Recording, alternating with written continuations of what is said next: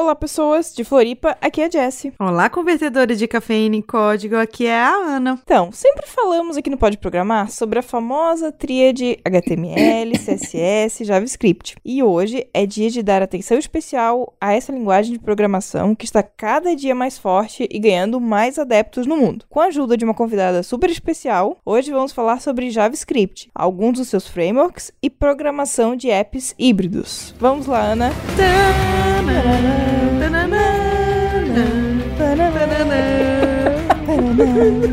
Ai, tá chegando, tá chegando o frio. Ai, o frio. Ai, gente. O frio chegou. Você está ouvindo Pode Programar, porque nós podemos.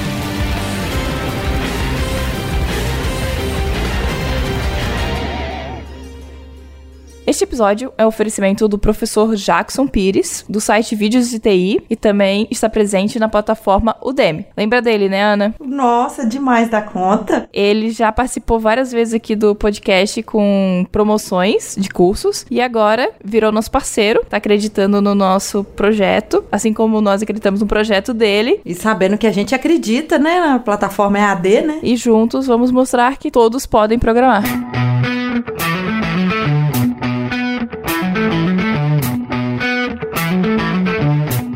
winter is coming. Mas para aquecer nossa noite, diretamente do Nordeste. Diretamente do Nordeste aonde? Não, filha? mas ela não é capixaba. Não, que loucura. Que coisa absurda. A pessoa dando uma nota, oh meu Deus do céu, de onde que Espírito Santo é? Ah, é verdade, Sudeste. Desculpa. Eu gostava de história, não era geografia. Estamos vendo que a pessoa ia muito bem na área de humanas.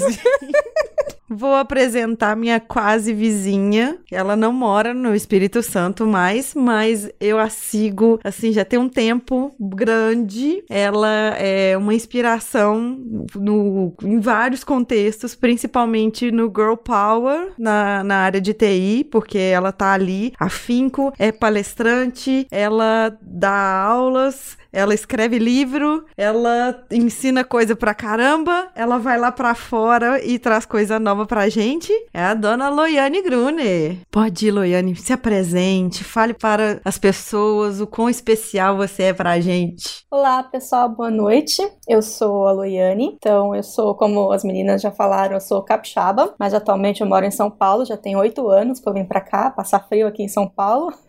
Me formei em ciência da computação lá no Espírito Santo e assim que eu acabei a faculdade, eu vim morar aqui em São Paulo e vim, vim para trabalhar como desenvolvedora. Em, primeiro eu fiquei, fui para Campinas, fiquei dois anos em Campinas e agora também trabalhando como desenvolvedora aqui em São Paulo e dez anos aí na estrada, já ralando, fazendo programa, né?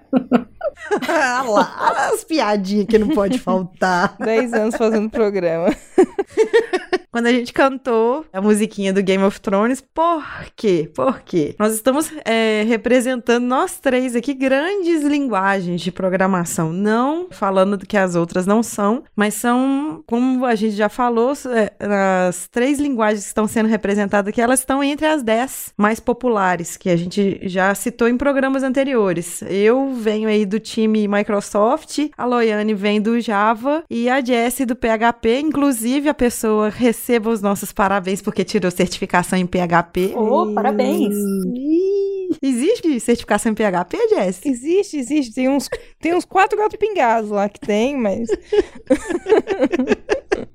E Loiane, você sabe de alguma certificação, alguma coisa assim em JavaScript? Olha, tem sim da W3 Schools. Então tem de JavaScript, CSS, HTML. Se eu não me engano, Uhum. a Microsoft também tem umas certificações mais, mais simples, né? Não a nível de, de programador C Sharp, essas coisas, mas também tem umas, umas, umas certificações menores que você pode tirar via, via internet mesmo. Olha que legal. Não, tem uma certificação, agora eu não me recordo o número exato dela, dela, porque são várias. Tem uma que ela é especificamente para HTML5, CSS3 e JavaScript. Acho que é do W3C, não é? Não, essa aí é da, da Microsoft mesmo. É, eles ah, tá, até tá, tá. uns anos atrás eles deram, liberaram de graça para o pessoal tirar a certificação e eu perdi é, a data para fazer, então eu não tirei esta, mas isso era mais para trazer o pessoal para tirar certificações no quesito front-end. Ô, ô Loiane, a gente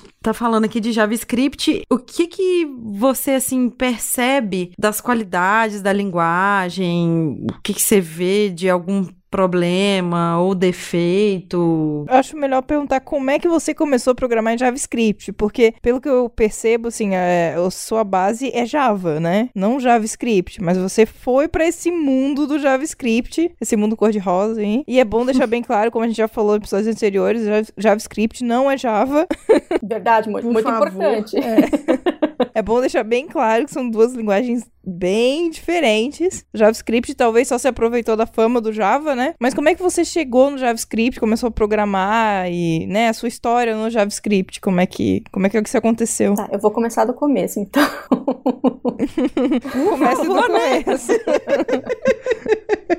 Primeira oportunidade que eu tive de programar foi com Pascal na faculdade, né? Então foi com lógica de programação, já foi com Pascal. E lá no Espírito Santo, na época, é, o Java estava muito em alta, né? Era o Java 5 que estava saindo. Então uhum. as pessoas estavam trabalhando com Java 4. O Java 5 na época também ele saiu com várias novidades, né? Ou coisas que facilitam a nossa vida até hoje. E eu comecei muito para evento e a gente fez um grupo de estudos na, na, faculdade mesmo, porque a gente ainda não tinha Java na faculdade, ia, ser, ia ter apenas no segundo ano, então ainda estava no final do, do primeiro ano, era no quarto período que ia começar a ter Java com orientação a objetos, e no segundo período a gente começou a fazer um grupo de estudos, então a gente aprendeu, ficamos ali seis meses estudando Java e orientação a objetos, e eu consegui meu primeiro estágio depois desse grupo de estudos, o que me ajudou muito. Então uhum. foi Java e foi back-end mesmo, né? Era só o programa, não tinha nenhuma interface uhum. gráfica, nada de web. E já fica a dica pro pessoal, como forma de estudo, grupos de estudos, né? Que a gente até falou sobre eventos e tal, e um grupo de estudo é bem interessante, né? Que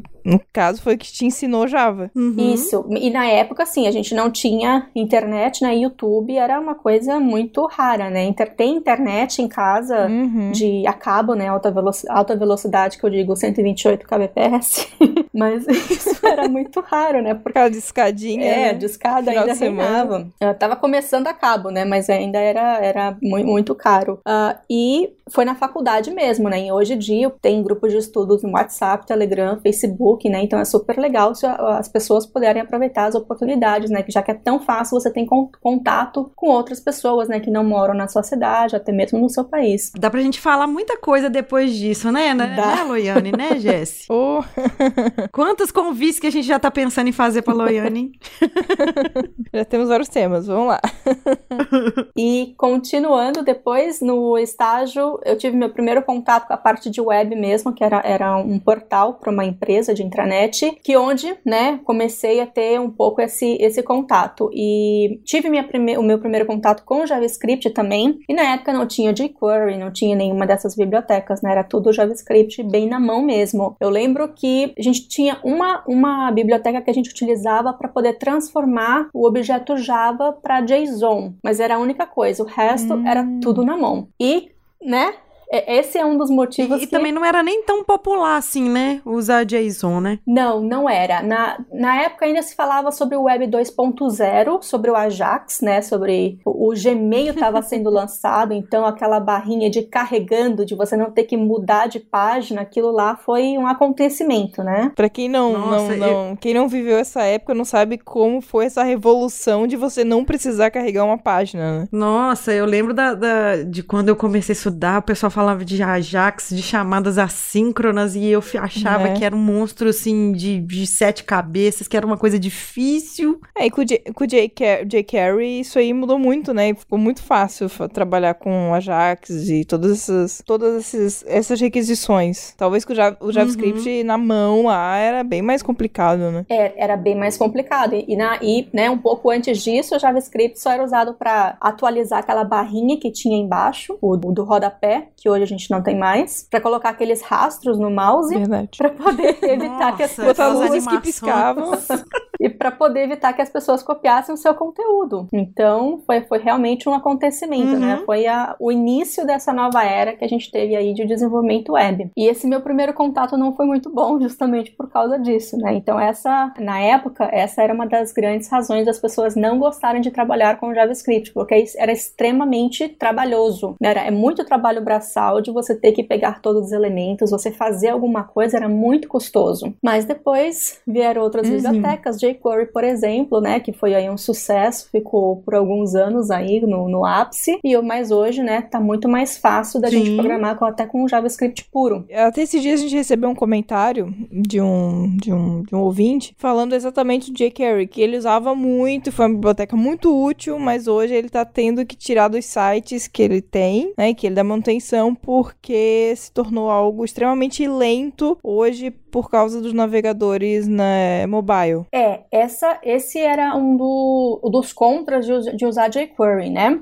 Até quando a gente começou Uhum. com essa época do, do mobile híbrido, isso aí tem uns cinco anos, né, que essa, essa questão de desenvolvimento com HTML5, né, o primeiro foi o Sencha Touch, o primeiro framework, depois veio o jQuery Mobile, Uhum. né, e um dos motivos que o pessoal sempre reclamava também era do jQuery Mobile ser pesado, você ter que fazer algumas otimizações para você conseguir ter um aplicativo aí com uma performance aceitável. Eu lembro quando ainda nem é, se chamava framework, que você não, não usava é, essa denominação, usava a denominação de interfaces ricas, que aí era o SJS, que para mobile ele era o Sentia Touch, que foi daí que eu te conheci. Como que foi revolucionário a, a forma que esses frameworks ou essas interfaces ricas, elas começaram a, a- como é que eu falo? Ela veio de uma revolução que você não tinha aquela necessidade de ter uma equipe tão grande, um front-end, um back ou alguém de banco para fazer todas as etapas de desenvolvimento de uma aplicação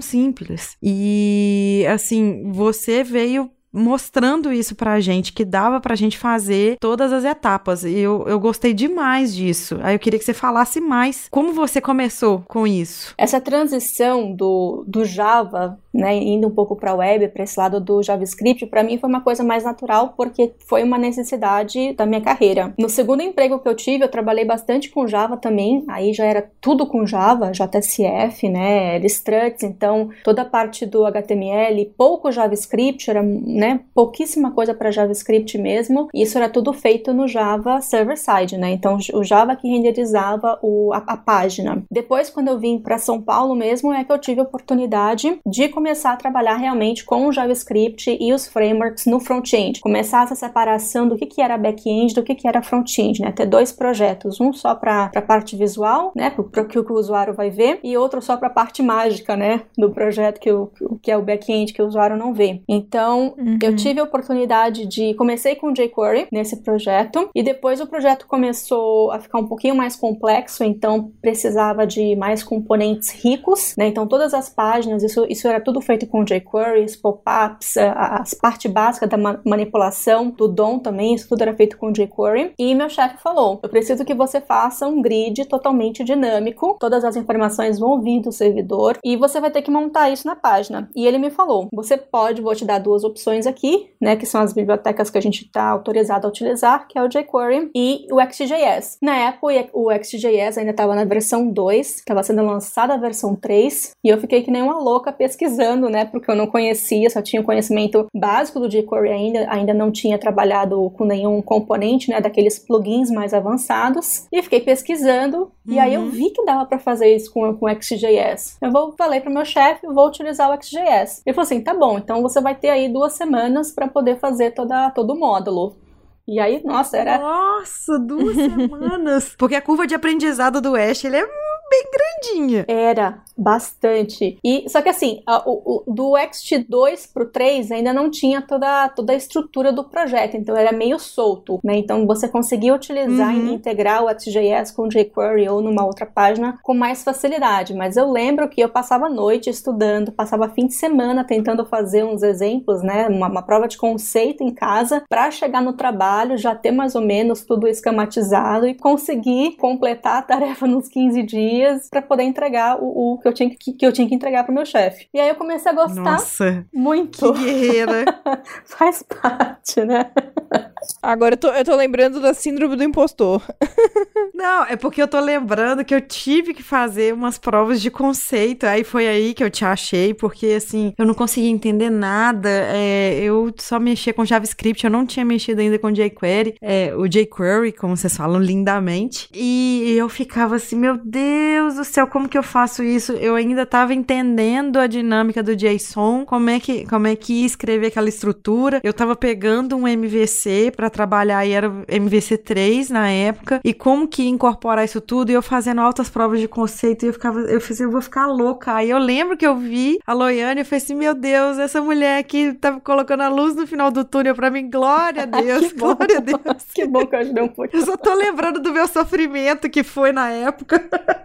É, mas naquela época, aí foi, foi, aí que eu decidi começar a escrever os tutoriais. Eu já tinha o blog e por conta da empresa, né, era, era um projeto internacional, meu chefe era dos Estados Unidos e eu precisava treinar inglês. Falei, vou fazer um blog em inglês também e aí eu comecei a postar tutoriais. Então eu tinha meta de postar um tutorial por semana, eu fazia ele em inglês e em português. Era sempre um tutorialzinho simples, né? Só XJS, depois XJS integrando com Spring, que também era o framework que eu, que eu trabalhava. Uhum. Então a maioria do, dos tutoriais que estão lá no blog até hoje é tudo assim, de um pedacinho de XJS com alguma coisa do Spring para poder mostrar essa o ciclo, né? O ciclo do back-end com front-end. E assim, é, o, o que que você percebeu assim nessas, nas suas, por mais que você teve que maratonar 15 dias, você sentiu alguma dificuldade? Na época você se considerava júnior, pleno? O que que você sentiu com o estágio que você estava como programadora? Na época, na parte de Java, eu já estava pleno, né? Eu já tinha 3, 3, 3 a 4 anos já de, de programação com Java, então já estava mais, um pouquinho mais estável, né? Já sabia me virar muito bem aonde que ir na internet para poder conseguir as respostas. E para essa uhum. parte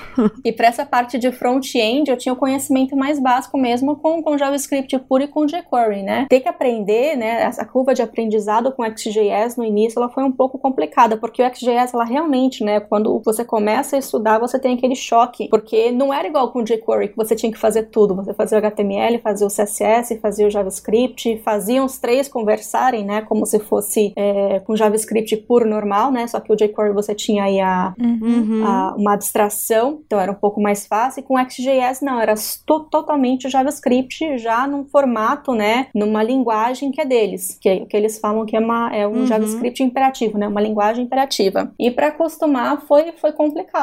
E, mas o, site deles era, era, era muito bom, né? Era bem simples, mas tinha uns exemplos e tinham outras duas pessoas também da comunidade que sempre compartilhavam tutoriais. Um deles, inclusive, escreveu um livro, que foi um livro, na época eu lembro que eu comprei o livro, eu li página por página, não pulei nenhuma palavra daquele livro para poder aprender o framework também, me ajudou bastante. Então o livro acabou me ajudando a entender um pouco do que, que acontecia por trás do framework, como, como que o framework funcionava, para eu poder começar a ter uma ideia melhor do que, que eu estava tentando fazer, né? Do com que, que eu estava tentando trabalhar. É, só aproveitando o gancho do que você tá falando aí, é, a gente sempre fala aqui formas de aprendizado autodidata, ou por vídeo, ou por alguma forma à distância, que ela é super válida. Você tá falando que você aprendeu muita coisa por livro. Conte-nos mais essa experiência de, de, de aprender por livros, que hoje tá totalmente obsoleto. É, na época também ninguém postava tutorial assim via YouTube, não tinha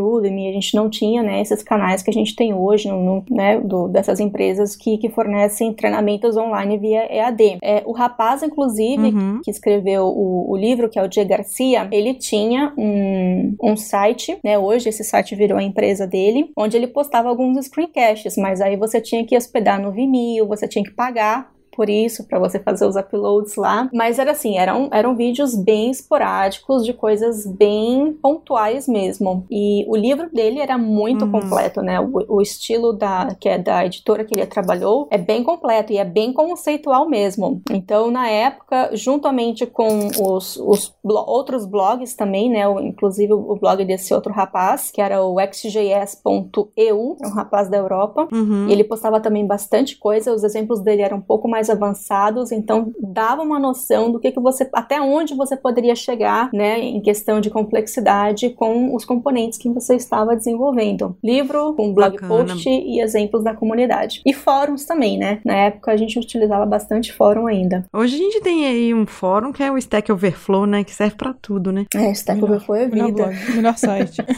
O melhor. o melhor site. Salvando vidas.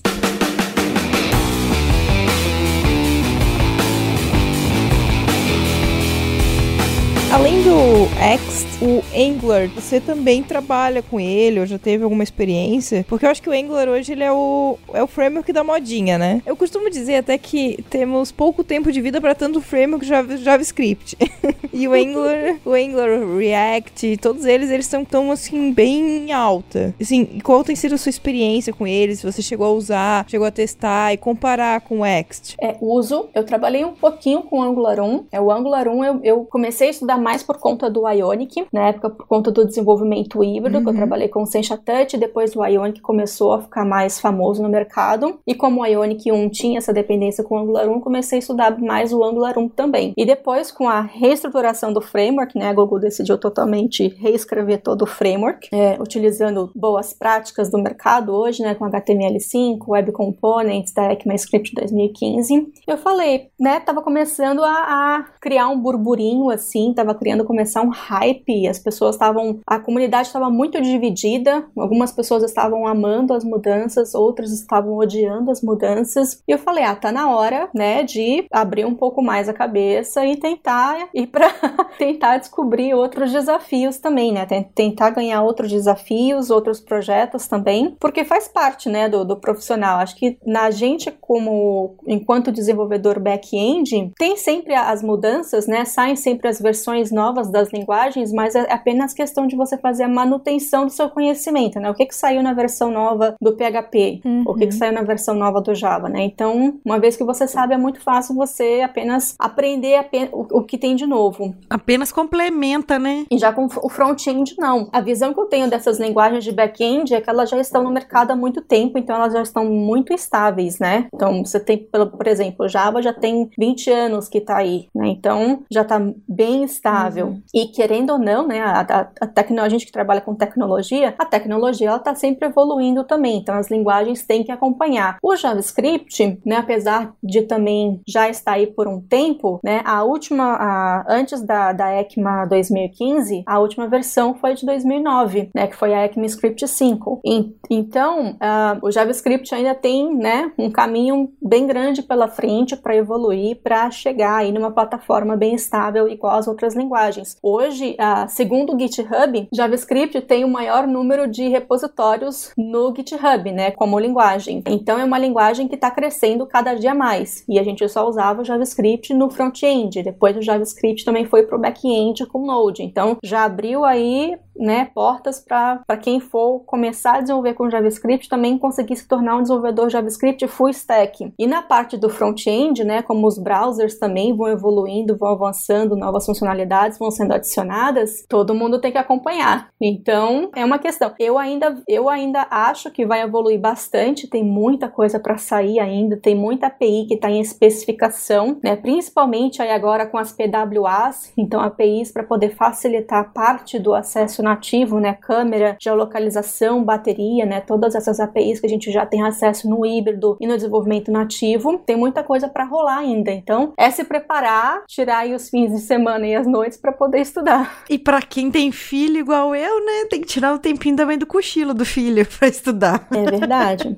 Se a gente for pensar, como você falou, que o JavaScript ele tem um tempo, mas ele realmente só engatilhou, não tem tanto tempo assim com relação ao período de vida dele. Então ainda tem muito chão, como você tá falando aí, tem muita coisa ainda que pode ser desenvolvida, que o próprio JavaScript vai ainda evoluir, ele tem essa liberdade ainda, né? Isso, e todos esses frameworks hoje, já que você citou também aí o React, o Vue, o Angular, ah, todos eles têm uma coisa em comum. Então, todos eles são baseados em, em Web Components, né, do conceito do HTML5, 2005 e na ECMAScript, né, principalmente utilizando a ECMAScript 2015. Uhum. Uh, então, por exemplo, uma pessoa que está chegando hoje e quer começar a aprender algum desses frameworks, talvez amanhã tenha um outro framework que vai ser o hype do momento, né, mas eu acredito que por enquanto todos eles vão usar essa mesma base aí da ECMAScript Web Components. Então, quem quiser, fica a dica para estudar esses conceitos, porque sabendo esses conceitos fica muito mais fácil para você quebrar essa barreira de aprender um framework novo do zero. Ô, Loiane, uma dúvida. E assim, para quem tá começando a estudar JavaScript, tá aprendendo a estudar, né, tá estudando alguns frameworks e tal, qualquer tem um livro, um site, algum lugar que legal para começar a estudar essas linguagens? Olha, eu gosto muito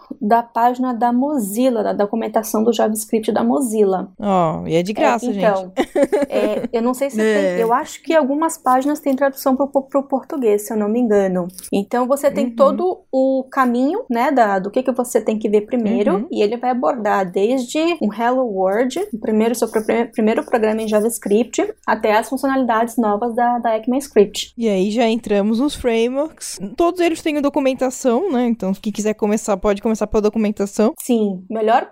Pra, acho que pra Às mim vezes, o melhor caminho as, é sempre é. a documentação, né? Você vai direto na fonte. Exato. Depois que você tiver uma, uma certa maturidade, eu, recomendo inclusive que você comece a ler o código-fonte, porque aí você vai estar tá extraindo tudo que você conseguir de lá. Desses frameworks de hoje, qual assim que é seu preferido? Assim, qual que você gosta? Qual é o seu xodó? Eu estudei React, comecei a fazer algumas coisinhas com React, eu gostei bastante. Agora eu tô estudando o Vue também, nesse tem uns três meses que eu comecei a estudar o Vue. Tem muita coisa parecida, né? Tanto o pessoal fala que o Vue é o filho do React com Angular, né? Se esses dois frameworks tivessem um filho, seria o Vue. Não, eu já nem sei mais que nome que dá é. frameworks, porque cada vez um fa alguém fala é. que um deriva de algum outro, que mistura com não sei o que, que tem uma pitada do outro Mas lá. É uma questão interessante porque o React, ele tem várias funcionalidades que são excelentes e o, o Angular, quando ele foi reescrito, a Google viu várias dessas funcionalidades que acharam legal, colocaram no Angular. Então, né, acho que por isso que a gente vê sempre uma familiaridade entre esses frameworks, né, certas coisas. O Angular agora fez algumas coisas que são fenomenais. O React começou a implementar também. Então, um, um vai aprendendo com o outro, vai adicionando. Eu acho isso muito legal, porque apesar desses frameworks são tidos aí como concorrentes, né, vamos falar assim, mas cada um vai ajudando a evoluir o outro. Acho que isso é muito legal. E principalmente pra gente que é desenvolvedor. A gente não tá muito. Esse episódio não tá muito Game of Thrones, que é um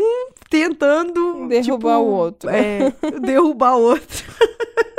falar via comunidade, né? Nossa, dá guerra, né? Quando o pessoal pergunta qual que é o melhor. Eu, eu gosto muito do Como Angular. se não pudesse usar todos, né? É, eu gosto muito do Angular, é o que eu tenho trabalhado, né? Eu, eu, eu uso, inclusive, lá na empresa. É, ainda uso o XJS, também o pessoal de vez em quando pergunta se eu abandonei o XJS, mas não, não abandonei, continuo trabalhando até hoje com ele também. É, o Angular agora é meu queridinho, mas são frameworks bem diferentes, né? E qual o Angular que você tá usando? A gente tá usando a última versão, que é o 4 4 agora. A gente começou com 2 e agora tá no 4. A versão 3 não, não existe, foi, pularam. Eu adoro isso, adoro quando eles quando o pessoal faz isso. Quando você acha que é, você tá aprendendo PHP, alguma coisa. É igual PHP, que pula. É. O PHP 5.6, e qual é o próximo? 7. 7. Eu sinto muita falta de algumas coisas do XJS que não tem nesses frameworks. E tem coisas desses frameworks que eu queria utilizar no XJS que eu não consigo. A Sencha agora ela fez uma versão do XJS por React. Então você consegue utilizar a base do projeto com React com os componentes do XJS. E tá para sair também aí uma versão do Angular que eu estou ansiosamente esperando, porque aí vai minha vida vai ser perfeita. A base do Angular com os componentes do XJS. Aí eu vou amar, vai ser por amor. Fica a dica aí para quem tá estudando, para quem quer aprender, nós falamos aí de alguns frameworks e de interface rica aí, né? Temos mais palavrinhas para o seu vocabulário para você estudar. É. é.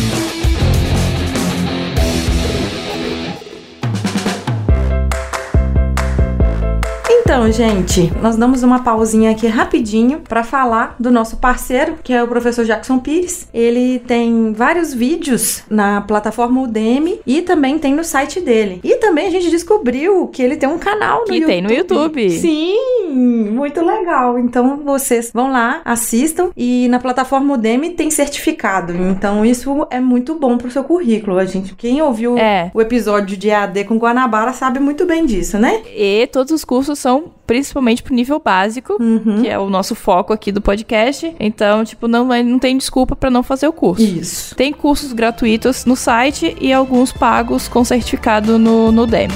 Isso.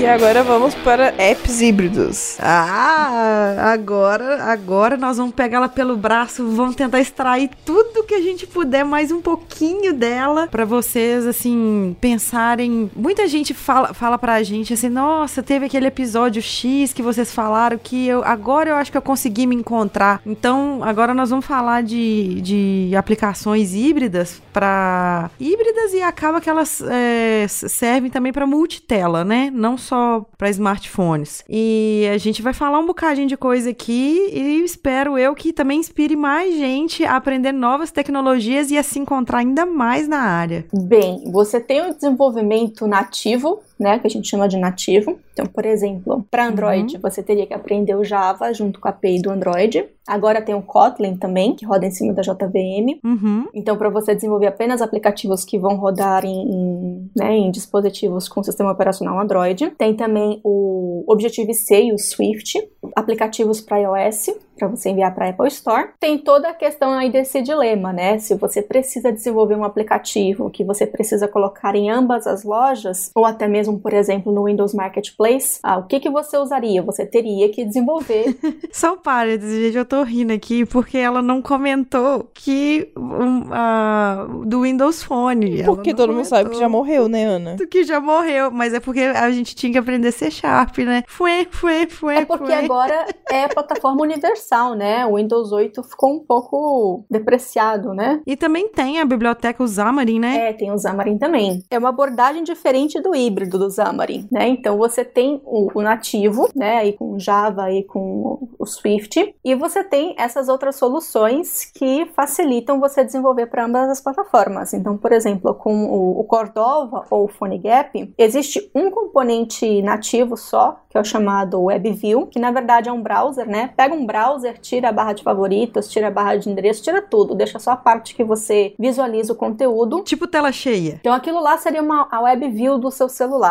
o dispositivo. E com essa web view você consegue abrir páginas HTML e você consegue ter uma página HTML ali dentro do projeto, né, localmente no seu projeto nativo. E é isso que o Cordova e o PhoneGap fazem. Você tem essa web view, só que é uma web view customizada, então você consegue, além de desenvolver, né, você tem uma página HTML com seu JavaScript, o seu CSS, você também consegue fazer acesso a APIs nativas com chamadas JavaScript, porque essa web view ela vai conseguir traduzir essa sua chamada em JavaScript para chamar realmente a API nativa do dispositivo. Então, por isso que a gente fala aí que é o híbrido, né, que seria o melhor dos dois mundos, né? Você tem todo o desenvolvimento com JavaScript, HTML e CSS, mas você também tem um acesso nativo e você consegue enviar também esses aplicativos para as lojas. E tem também outras abordagens, Uhum. como o Xamarin, né, que você vai desenvolver aí em C Sharp e ele tem a API própria dele, depois traduz todo esse, esse código para um aplicativo nativo realmente, né, já que o Android e o iOS eles não, né, não conseguem processar o C Sharp. E existem também é, outros frameworks, né, outras bibliotecas em- no JavaScript mesmo. Então tem o, o Uhum. Native Script, tem o React Native também, que tem essa abordagem de você conseguir também aí transformar aquele código ah, em, em um código nativo. E tem outros produtos também, mas eles não são tão utilizados hoje mais. Tem o Intel XDK, que também seria uma abordagem aí mais pro híbrido também, só que mais customizado aí pro lado da Intel. Uhum. Então, para uma pessoa que está começando, que ela quer aprender a desenvolver e ela está pensando assim, ah, o que que eu faço? Quais linguagens ou qual linguagem que eu aprendo? Como você falou aí, a tríade que a gente sempre fala aqui para aplicação móvel, ela vai ser também de suma importância, né? Com certeza. Então, por exemplo, para um desenvolvedor Java, né, você já tem todo aquele conhecimento, é mais fácil você ir ali pro, pro Android. Se você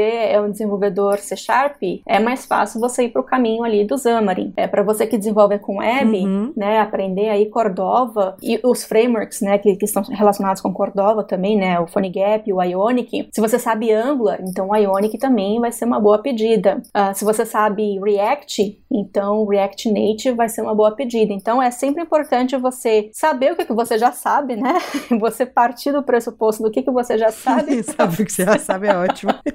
para facilitar o seu aprendizado. Porque se você nunca trabalhou com C Sharp antes na vida, sei lá, eu sou programadora PHP, eu nunca programei com C- Sharp, então você vai ter uma barreira inicial um pouquinho maior para você começar com Xamarin, por exemplo, né? E, e vice-versa. Então sempre levar em consideração também. É, mas se você programa PHP, normalmente você já tá mais envolvido com as linguagens, com a nossa tríade, né? Então vai partir talvez para um híbrido, né? Eu comecei com, com a parte do híbrido justamente por conta desse de trabalhar bastante, né, com essa parte de, de front-end também. Então ajudou, ajudou muito, né? Uhum. Quebrar essa barreira do, Sim, sim. do mobile. É, é meio complicado que quando você está acostumado a trabalhar com essas outras linguagens, você mudar totalmente o paradigma e ir para um mundo completamente diferente do que você está acostumado a trabalhar. Então você tem bastante dificuldade no início, né, para entender o que que você precisa fazer, como é que funciona aquilo tudo. É, e a menos que você esteja, esteja na faculdade, né, inserido num ambiente que, tipo, você está vendo muitas linguagens de programação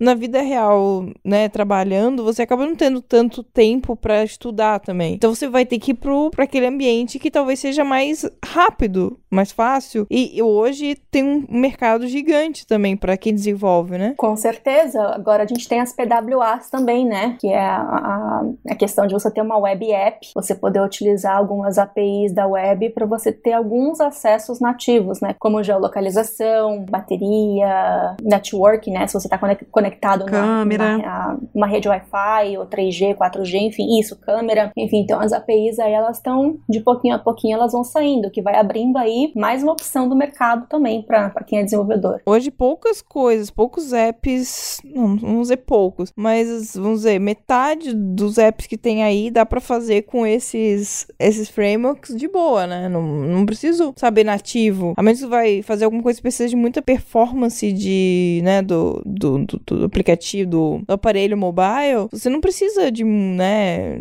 de, tá, sabe, você vai desenvolver um game. Hoje, com um app, com, com framework JavaScript, eu consigo fazer um game Consegue, tem, tem bastante joguinho em HTML5, mas po- porém são joguinhos mais simples, né? É, A gente vai fazer um jogo da Uhum. velha, um, um- enfim, coisinhas mais simples. Agora, se você quer fazer um FIFA, um Pokémon, né? O Pokémon GO aí, que já tem realidade virtual, aí você vai ter que trabalhar com o nativo. E, e essa, essa questão que você falou é extremamente importante, né? Porque a gente está muito acostumado, às vezes, de querer trabalhar com, com framework ou com a nossa tecnologia favorita e quer aplicar aquilo em tudo, né? Mas não é bem assim. Exato. São apenas ferramentas, né? Em primeiro lugar, a gente, como desenvolvedor, a gente tem que resolver problemas, né? E, e a gente tem todas Uhum. essas linguagens aí como ferramentas. E você saber aplicar a melhor ferramenta para aquela situação é, é a definição do nosso trabalho. Então, não é todo tipo de aplicativo que você consegue fazer com híbrido, não é todo tipo de aplicativo que você vai conseguir fazer com PWA. Mas, porém, se você Uhum. trabalhar naquele nicho de mercado, aí é um prato cheio para você, né? Como, como desenvolvedor. Trabalho é uma coisa que não vai faltar. É tipo o pessoal que programa PHP quer fazer programa pra desktop, né? Isso às vezes acontece, né? o negócio é que tem desenvolvedores, assim, que às vezes eles veem é tão bacana aquela solução, que a- aquela arquitetura toda, aquele motor, que ele acha que, ela, que aquela arquitetura vai ser a bala de prata pra resolver qualquer coisa, e não é. Não é à toa que a gente tem tantas linguagens, tantos frameworks, tanta coisa diferente. Porque, tipo, Sim. as pessoas vão criando ferramentas pros problemas que vão tendo. Então, tipo, você tem que achar qual que é a melhor ferramenta pro seu problema, né? Esse eu acho que é o primordial de um programador, de um analista, o que for, achar a melhor ferramenta. Exatamente. Para isso, a gente tem aí uma vertente dentro da área de TI que geralmente é o arquiteto de software que olha isso, né? É, não adianta, na nossa área a gente tem que estar sempre sabendo o que que tá surgindo, por que que tá surgindo, tá? Isso aqui tá sendo criado por quê? É como eu brinquei ali questão do- dos frameworks, né? Que toda hora alguém tá criando um framework novo. E tipo, ah, beleza, o cara lá pegou o Angular, daí começou a usar o Angular e viu que faltava alguma coisa nele que não supria a necessidade naquele projeto dele. Ele foi lá e mexeu naquela ferramenta. Agora temos outra ferramenta baseada em Angular para resolver o problema específico que talvez seja o mesmo que você tem. E aí aquela ferramenta nova vai ser a melhor para você. Exato. Inclusive, o Ionic, por exemplo, que é, é um dos frameworks mais populares hoje no, no mundo do híbrido, Uhum. é, a gente Eu já brinquei com esse. A gente tem o Cordova. o, o PhoneGap, na verdade, foi quem começou isso tudo, né? É, foi criado Uhum. o PhoneGap para poder desenvolver tanto aí para ele começou pro iOS, depois também teve suporte pro Android, depois foi pro BlackBerry, pro Windows Phone, enfim, tem acho que nove ou dez plataformas que, que foram suportadas, inclusive o Firefox OS. Das nove, sete morreram. E depois eles foram comprados pela Adobe, né? Mas eles queriam manter o projeto open source e por conta do nome, né? Eles não poderiam colocar o projeto como PhoneGap open source. Criou-se, né? Uma, uma cópia que é o Cordova que e se tornou open source, né? Então a Adobe manteve o PhoneGap aí como uma espécie de marca. Inclusive eles oferecem também outros outros serviços da, da Adobe para poder facilitar o build de, de deploy de aplicações. E teve o Cordova. Só que a- é- o Cordova e o PhoneGap eles são apenas a casca, né? Como se fosse apenas uma caixinha ali para você empacotar seu aplicativo. E- mas ele não tem botões, não tem uma lista, né? Não tem nenhum tipo de componente visual. Então você tem que criar isso tudo na mão, né? Caso você seja bom aí no CSS para poder criar um visual bonito. Eu particularmente não sou, muito por isso que eu uso o framework com Mas olha, componente. olha só as pessoas, olha o CSS dando a volta por cima aí, o pessoal menospreza o CSS, olha só. Pois é, CSS super importante. Tem gente programando em CSS, então. Nossa, CSS hoje dá pra você fazer muita coisa, né? Com HTML5 aí, uma animação, um monte de coisa. Então, ah, e né, teve a oportunidade para surgir o, o Ionic, né? Então faltava essa parte de componentização. Eles pegaram o Angular JS, né, que é a versão do Angular 1. Falaram, já que esse framework é tão popular, eu vou criar alguns componentes visuais junto, né, em cima do Angular e vou colocar o Cordova aqui por baixo e vou ter aí uma stack de tecnologias pronta para os desenvolvedores começarem a desenvolver aplicativos. É, Então, aquela questão também que você falou, a partir de uma necessidade, né, de você criar uma nova ferramenta, criou-se o Ionic e hoje a gente tem aí, né, fazendo bastante sucesso. Eu acho muito interessante, é, quando eu estava fazendo pós, há uns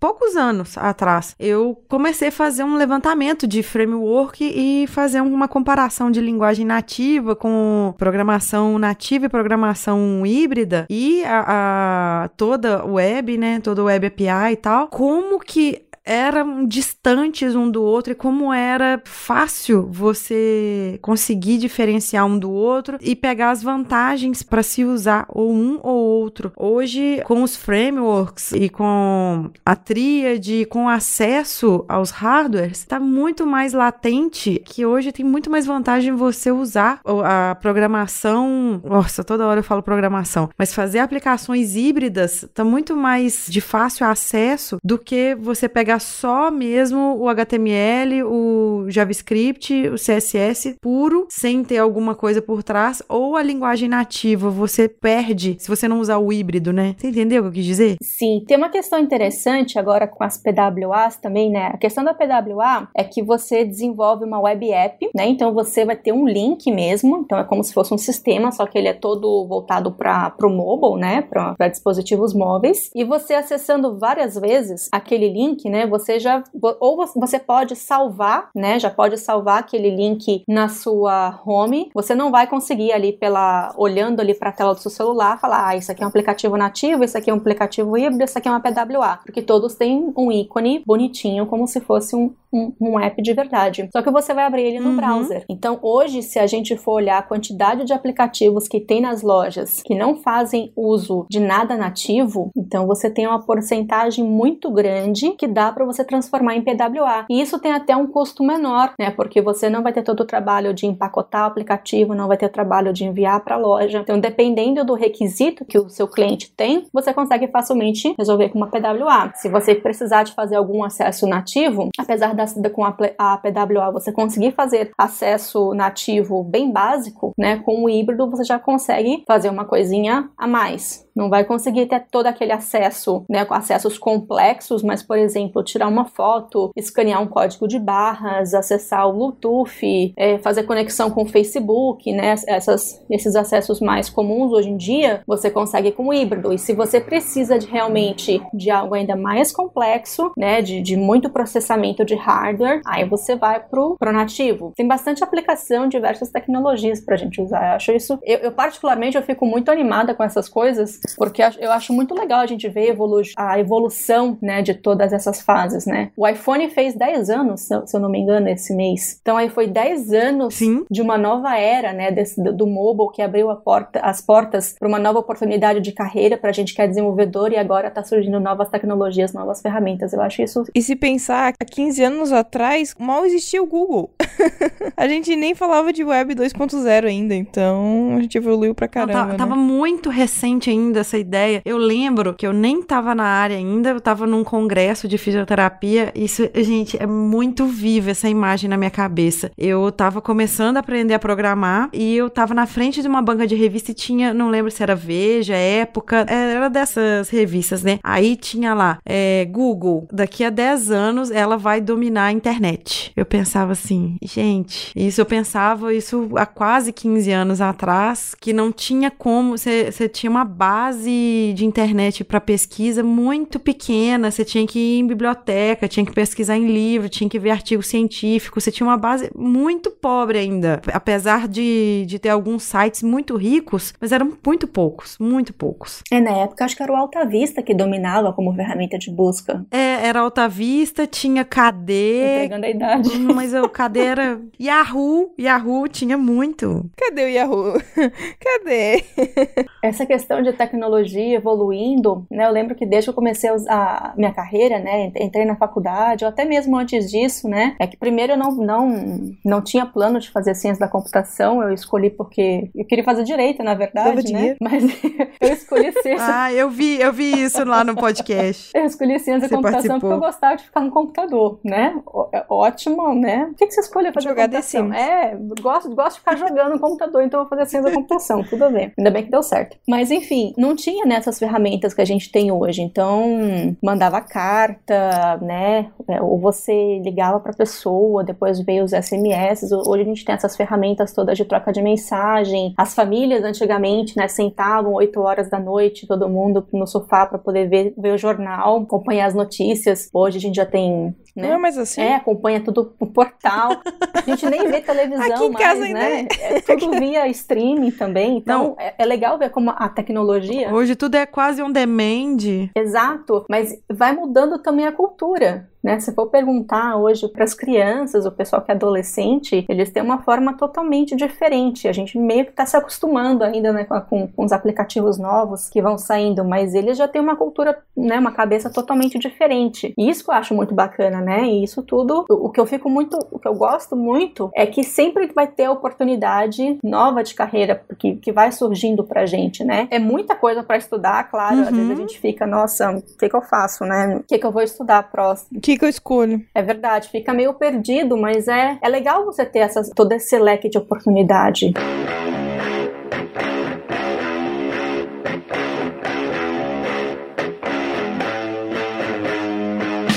Você que está em São Paulo, você está aí nesse meio que tem muitos eventos. O que, que você tem percebido assim no mercado de trabalho? O, o, o que que está sendo a bola da vez hoje? São muitas coisas diferentes, né? Porque você tem tanto pro profissional back-end, que aí eu consigo mais falar pelo Java em si, né? Não, não, não, não das outras linguagens. Ah, tanto da parte de front-end, uhum. né? O front-end a gente falou bastante aqui hoje já, tem todas essas esse monte de framework novo, essas tecnologias, a evolução toda do JavaScript ainda que está por vir. Uh, então, pede-se muito hoje que, que saiba algum desses frameworks, né? principalmente React, o Angular ou o Vue, que está crescendo muito agora também. Então, ter essa base de ECMAScript com Web Components é extremamente importante. E ainda nessa parte de front-end, uma coisa que está crescendo muito agora também é a parte de programação reativa. A gente tem visto bastante sobre isso, né? No JavaScript, a gente tem o RxJS, tem também aí o Redux, agora que está sendo considerado como um, um padrão de projeto reativo também também. E agora, para o lado do Java, né, o Spring, que é um framework super popular do Java também, também está implementando programação reativa. No Java 8 já teve uma parte da API que né, começou, é, é, foi lançado também uma API que dá para você trabalhar com strings, mas agora o Spring também está implementando o Flux, então a gente já vai conseguir utilizar o Flux, né, que é todo o conceito aí dessa parte de gerenciamento de estado do, do Facebook para o React. O Redux é uma, uma implementação do Flux um pouquinho diferente, mas a gente está começando a utilizar esses conceitos também agora no back-end. Então é, le é legal também de ver como que uma coisa vai puxando as outras. Eu já ouvi pessoas falarem que o Java estava morrendo, ah. que ele não estava evoluindo. Ó, oh, o pessoal fala que COBOL morreu, mas o que tem de emprego para COBOL até hoje, é claro que, né, não, não tem nenhuma, nenhum evento aí, não, não tem nenhum COBOL Conference, ou a, até hoje, né, mas, mas tem, tem bastante gente, na empresa que eu trabalho tem muita gente que trabalha com COBOL lá.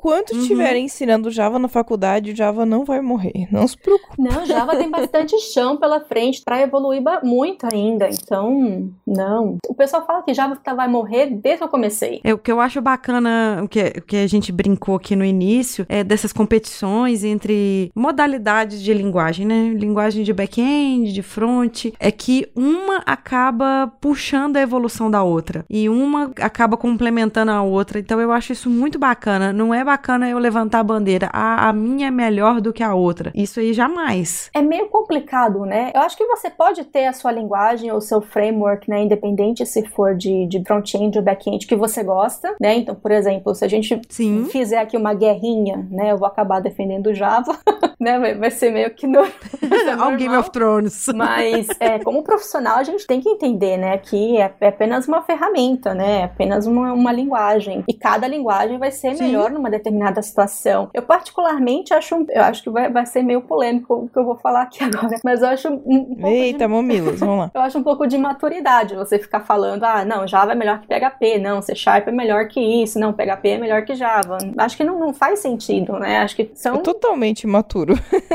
que isso, gente? Eu vou contar pra minha mãe, tá bom? a mesma coisa agora tem essa guerrinha. É, é, como, é como a gente falou antes ali da ferramenta, né, cara? Você tem uma ferramenta e você vai escolher a melhor ferramenta pro seu problema. Exato. E que bom que você tem tantas ferramentas, olha que legal. e cada um tem uma determinada facilidade, né, para aprender alguma coisa, vai aprender de um jeito. Tem gente que ama ser, que ama ser mais mais, que consegue fazer assim miséria com, com essas linguagens que vamos dizer assim, entre aspas, que seria um pouco mais difícil de aprender, mas isso é porque cada um de um jeito. Com certeza, e até você mesmo, né, como pessoa, como profissional, né, cada pessoa é totalmente diferente uma da outra. Então, pode ser que você tenha mais facilidade numa determinada área, né? E tecnologia, a gente está falando aqui só de programação, mas não é só programação, né? Você tem toda uma parte de infraestrutura, você tem a parte de banco de dados, de processos, de qualidade, de testes, enfim, né? Então, você vai achando o, o nicho que você gosta mais de trabalhar, que você se identifica mais, e você espera poder fazer uma carreira daquilo, né? Mas no todo, todo mundo precisa trabalhar em conjunto. O que, que você tem visto aí da mulherada nesse período que você já está trabalhando, nesses eventos que você vai? O, que, que você tem percebido de lá para cá? Olha, tem aumentado bastante o número de mulheres no evento, viu? Acho que foi até um evento que a gente foi na semana passada ou retrasada, que foi o, o JavaScript Experience. Tava até comentando com uma moça também que estava no evento, e a gente falou: nossa, tem bastante menina aqui, tem bastante mulher. Então, acho muito legal. Isso é bacana, porque a gente vai perdendo, né? As, as mulheres, às vezes, que têm medo de nesses eventos ou até vergonha, vão perdendo um pouco desse medo e vão participando do evento. E isso é super legal, né? Quanto mais mulheres a gente vê nesse, nesses eventos, é melhor. E eu tenho uma teoria de que as mulheres vão começar a dominar a TI por front-end. Tem muita mulher Já por front-end. A maioria das meninas que eu conheço são de front-end. Eu também conheço muita mulher de front-end, pouca, poucos homens front-end. Se tiver mais homens aí, ô, gente, vocês me desculpam, mas é porque a gente é o que a gente tem visto, né? É, igual a área de teste, tu vê mais mulheres, qualidade, tu vê mais mulher. Às vezes até em análise também vê mais mulher. Análise também é, é, eu é, é mais ou menos equilibrado. Lá na, na minha equipe só tem só uma, tem duas mulheres de análise, três homens. É, análise, análise ainda não tá tão, né? Mas a impressão que eu tenho é que quanto mais tu vai pra área de infra, menos mulheres vai, vai tendo. É tipo, é, pensa, imagina um oceano, né? Você começa ali na bordinha, no mar, ali, né, na praia, e aquilo vai ficando mais obscuro. Vai ficando mais escasso. É, vai rareando ali o negócio. Quanto mais É. fundo você mergulha, menos mulheres você vai encontrar. Com esse pensamento do dia, Com esse pensamento, com essa, com essa inspiração que a Loiane nos trouxe e também, a gente também não falou no comecinho, esse programa, além dos nossos convidados maravilhindos que a gente já teve, a Loiane é a nossa especialíssima de um ano de Pode Programar. Eba, que legal. Sobrevivemos um ano. Sobrevivemos um ano e mais de 12 episódios. Tem gente que fala que assim, ah, se durar 10 episódios é porque vai vingar. Olha só, nós estamos aí, ó, firme, Ele forte. vai se vingar. Daqui a pouco ele vai se vingar.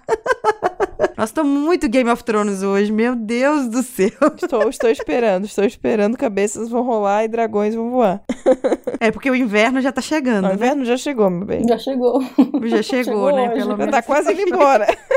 A gente gostaria de agradecer muito a Loiane, porque não é fácil encontrar a agenda da pessoa e a gente também tava com a agenda meio complicada esses dias, mas ainda bem que deu super certo. A gente tá torcendo pro Thiago conseguir terminar de editar isso aqui pra sair dia 10, pra comemorarmos um ano. E a gente gostaria muito de agradecer por você ter se disponibilizado e ter caído justamente nesse, nesse marco nosso. Muito legal, ah, eu muito agradeço, legal. gente. Muito obrigada mesmo. E parabéns aí pelo ano, que venham mais 10, 15 anos aí de podcast pra vocês.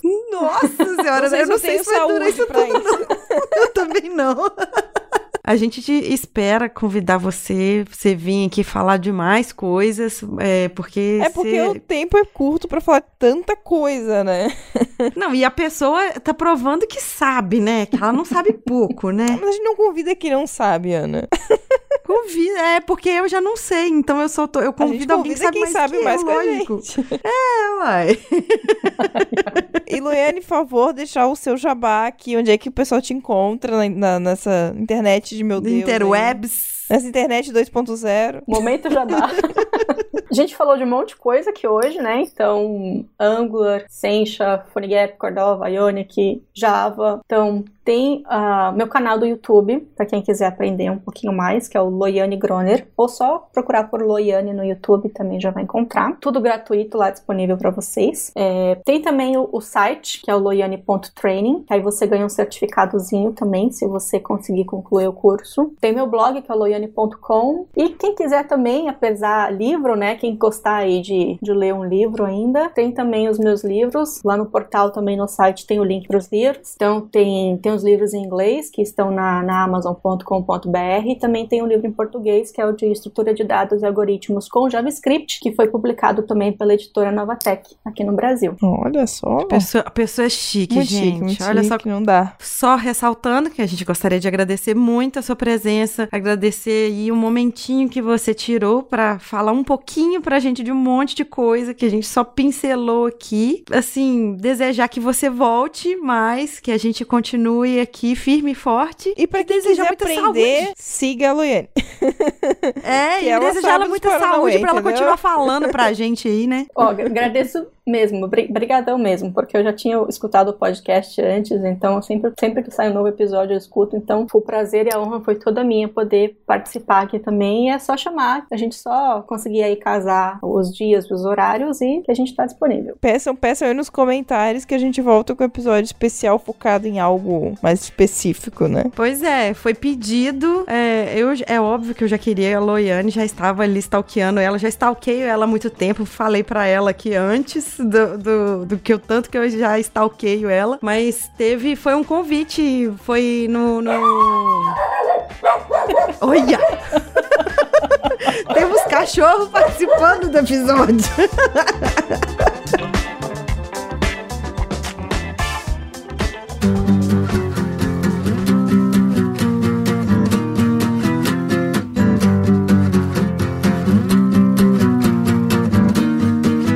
Jesse, esse episódio de um ano tá que tá, não tá? Não, não tá que tá, não. Já foi porque a gente acabou. Tá que tá, tá bem que tá. Deixa, Esse ficou episódio ótimo. ficou excelente, não ficou? Tá que tá, tá. Volta, volta, Ficou, volta, volta. ficou. Tá que tá esse episódio. Não, tu não vai tirar o tá que tá. Não vem que não tem. Pode deixar o tá que tá. É, esse Esse episódio. episódio tá que tá com tudo.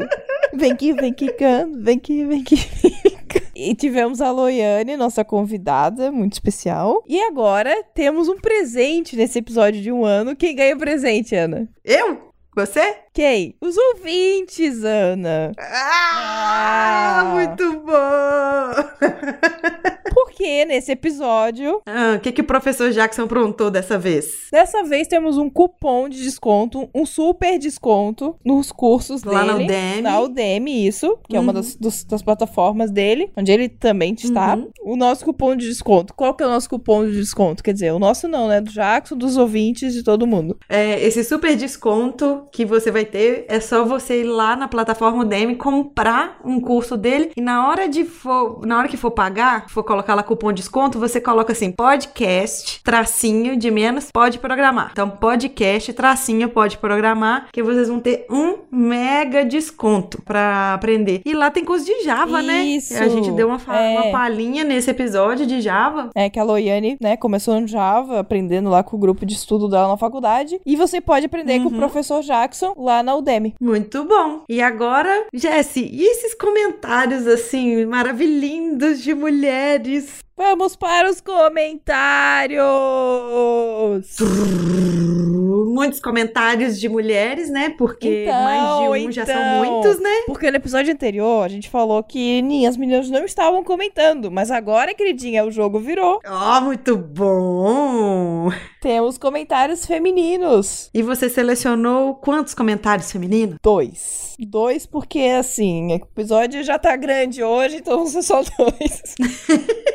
Então, quem foram as nossas lindas que comentaram? A primeira foi a Thalita Oliveira e ela falou sobre a síndrome do impostor, né? Ela disse, ela tinha muito essa sensação, principalmente quando começou no trabalho, o, o atual onde ela tá hoje, atual onde ela tá hoje. Normal. E aí ela fez algumas besteiras e fazia ela chorar, então ela ficava achando que ia ser demitida, e ela achava que tinha pego a vaga do concorrente. Ela achava que ele era melhor que ela, nem sabia que ele era esse concorrente, mas ela achava que ele era melhor e que tava tudo errado. Então, Nossa, desculpa a risada, é só porque eu achei engraçado. é, porque é você situação, pensar né? que, que, hipoteticamente, você pegou a vaga de uma pessoa melhor que você, sendo que você foi selecionada. Exatamente. E assim, e pra ela parar de ficar se sentindo tão, tão mal, ela começou a estudar mais. Uhum. Mas ela tá dizendo que tá quase louca. Então, amiga, procura um hobby, vai catar pedrinha. Ah! É, então. E Cata aí. pedrinha é ótimo. E aí, sempre que alguém fala alguma coisa que ela não sabe, ela fica maluca, vai pesquisar e vai estudar. E aí, esses dias ela deu uma palestra sobre mulheres na TI e falou sobre a síndrome do impostor. Até indicou a gente. Achei essa parte legal, assim. Então, então Cora- Vocês estão Thalita. fazendo coraçãozinho. Então, Thalita, saia pelo mundo aí distribuindo amor, unicórnios, falando sobre a gente, falando sobre TI, falando sobre síndrome do impostor, aprendendo mais e para de neura, mulher. Para de neura, a gente não, não precisa ficar tão neurada assim e depois a gente passa De neura, de neura já basta neura da limpeza, não é mesmo? Já aprendemos isso. Não, neuro da limpeza, isso aí não rola comigo. Também não. Mas o outro comentário que a gente teve foi da Kate Leandra. Ah, você sabia que a Kate Leandra, ela, ela é ouvinte aqui de BH. É verdade. É, nós temos mais ouvintes, apesar de que o pessoal no Twitter ficou falando, olha, eu sou ouvinte de BH. Então, eu tô achando que o pessoal é tudo de BH, deve ser tua família, Ana. Mas a tua família não, é de ninguém da minha BH. família- não é de BH. É, então. Agora já, já rola aqui, ó, Jesse, ó. Vou te chamar aqui, ó. Vamos fazer um encontrinho do Pode Programar. Isso, Aqui em em BH, você vem pra cá, que, que a gente tem muito ouvinte. Isso, em BH. Eu tava gravando com o microfone virado ao contrário. Ô, gente, esses comentários nossos é, é muito, é muito chá de cogumelo que a gente toma antes de gravar. É. Então, e qual que é o comentário da Kate, Ana? A Kate falou assim: Olá meninas, tudo bem com vocês? Tudo ótimo, tudo perfeitamente lindo. Agora que a gente já conversou sobre síndrome do impostor, que a gente já, já fez já a nossa terapia, já está tudo melhor. Uhum. Pois é, fui para o trabalho ouvindo vocês falarem muitas coisas de mim. Eu falei de você, eu falei não. não, não, não. Tá louca. Daqui a pouco vamos levar processo. Falei de mim, fa- é, falei de mim, a Jess falou dela. Sou insegura com muitas coisas, principalmente com tudo que tenho estudado em desenvolvimento. Nossa, pior que é mesmo. A gente, quanto mais a gente estuda desenvolvimento, mais a gente acha que sabe menos. Uhum. Mas tamo junto, tá? Eu me saboto o tempo todo. Às vezes penso que não sou capaz das coisas ou de fazer alguma coisa bacana e fico me sentindo pequena. Ó, se você for sentir pequena, sinta pequena nas roupas, sinta pequena. Coloca o assim, salto alto que resolve. Passar em algum lugar. E aí não sente pequena porque você não sabe fazer alguma coisa, não. Pelo amor de Deus, nós temos aí uma fonte inesgotável na internet de, de, de conhecimento. Não é problema nenhum não saber, ou, ou é, o que você tem que saber é pesquisar. Isso aí eu dou, dou essa ideia aí. Como a gente sempre fala no Stack Overflow, Google, no meu caso, que uso é, ferramentas Microsoft, uso muito MSDN. Então, assim, vergonha zero, tá? Por favor. Morro de vergonha de ir em dojos, hackathons, por conta de não confiar em mim e no meu conhecimento. Como eu falei agora, a gente conhecer, a gente nunca vai conhecer tudo. Mas vamos usar esse conhecimento pra gente saber pesquisar. Sabendo pesquisar, sabendo encontrar a fonte. Ai, minha filha, seus problemas já estão todos resolvidos. Não precisa O grande sentir talento do pequena, desenvolvedor é saber usar o Google. é Já diria Google. eu. Parabéns. Como diria Jesse, embasa, é, embasado não, como é que eu falo? Eu confirmo Isso. que, que a Jess tá falando. Isso aí. Eu só queria só falar mais uma coisa. Durante a gravação aqui dos recados, um, um pouquinho antes, foi criado um grupo no Telegram Hum, para, para a gente. A nossa ouvinte, a Karen, criou um grupo e nós estamos lá. Então depois vocês entram lá no Telegram lá. É só colocar, só procurar o grupo Pode Programar, que estamos todas lá. A Karen, nossa ouvinte linda, que Estamos pedrinha. dominando o Telegram. Já temos quantas pessoas? Quantas, Ana? Olha, nós temos 22. 26 membros. 26? Olha só. 26 membros, hein? 26. Pois Dá é, o quê? e não tem 10% do nosso público, é isso, né? Não, ó, e não tem ninguém da minha família e nem da sua lá. Olha que ótimo. Então, pessoal, aí, os outros 90% que nos ouvem, pode entrar lá. Pode. E, e também evangeliza o povo a usar Telegram, que a gente, a gente vai aproveitar o Telegram pra, pra postar as coisas de primeira mão. Vocês botam, vocês podem sugerir. Pra ficar fazendo gente, fica panelinha. Isso aí, panelinha. Pra ficar fazendo panelinha, não. Ô, ô, Ana, mas não era só pra quem, quem ajudar, ajudasse no Patreon? Ah, não, não tem. É? É, Não tem. não tem Patreon. Isso é outro podcast. O grupo não isso é um grupo outro exclusivo podcast. do Pátrio. Isso aí se chama comentadores, não. Então, esse é outro papo. Não, também não. Também não. Ai, então, gente. então vamos lá. Então, terminando, o Thiago vai colocar uma música de parabéns. E muito importante, muito importante, falamos do grupo do Telegram, mas e nossas redes sociais? E nosso contato, Ana? Nossos contatos, só pra finalizar aqui. Qual que é o nosso e-mail? É, o nosso e-mail é. Peraí, peraí, que eu preciso de cola.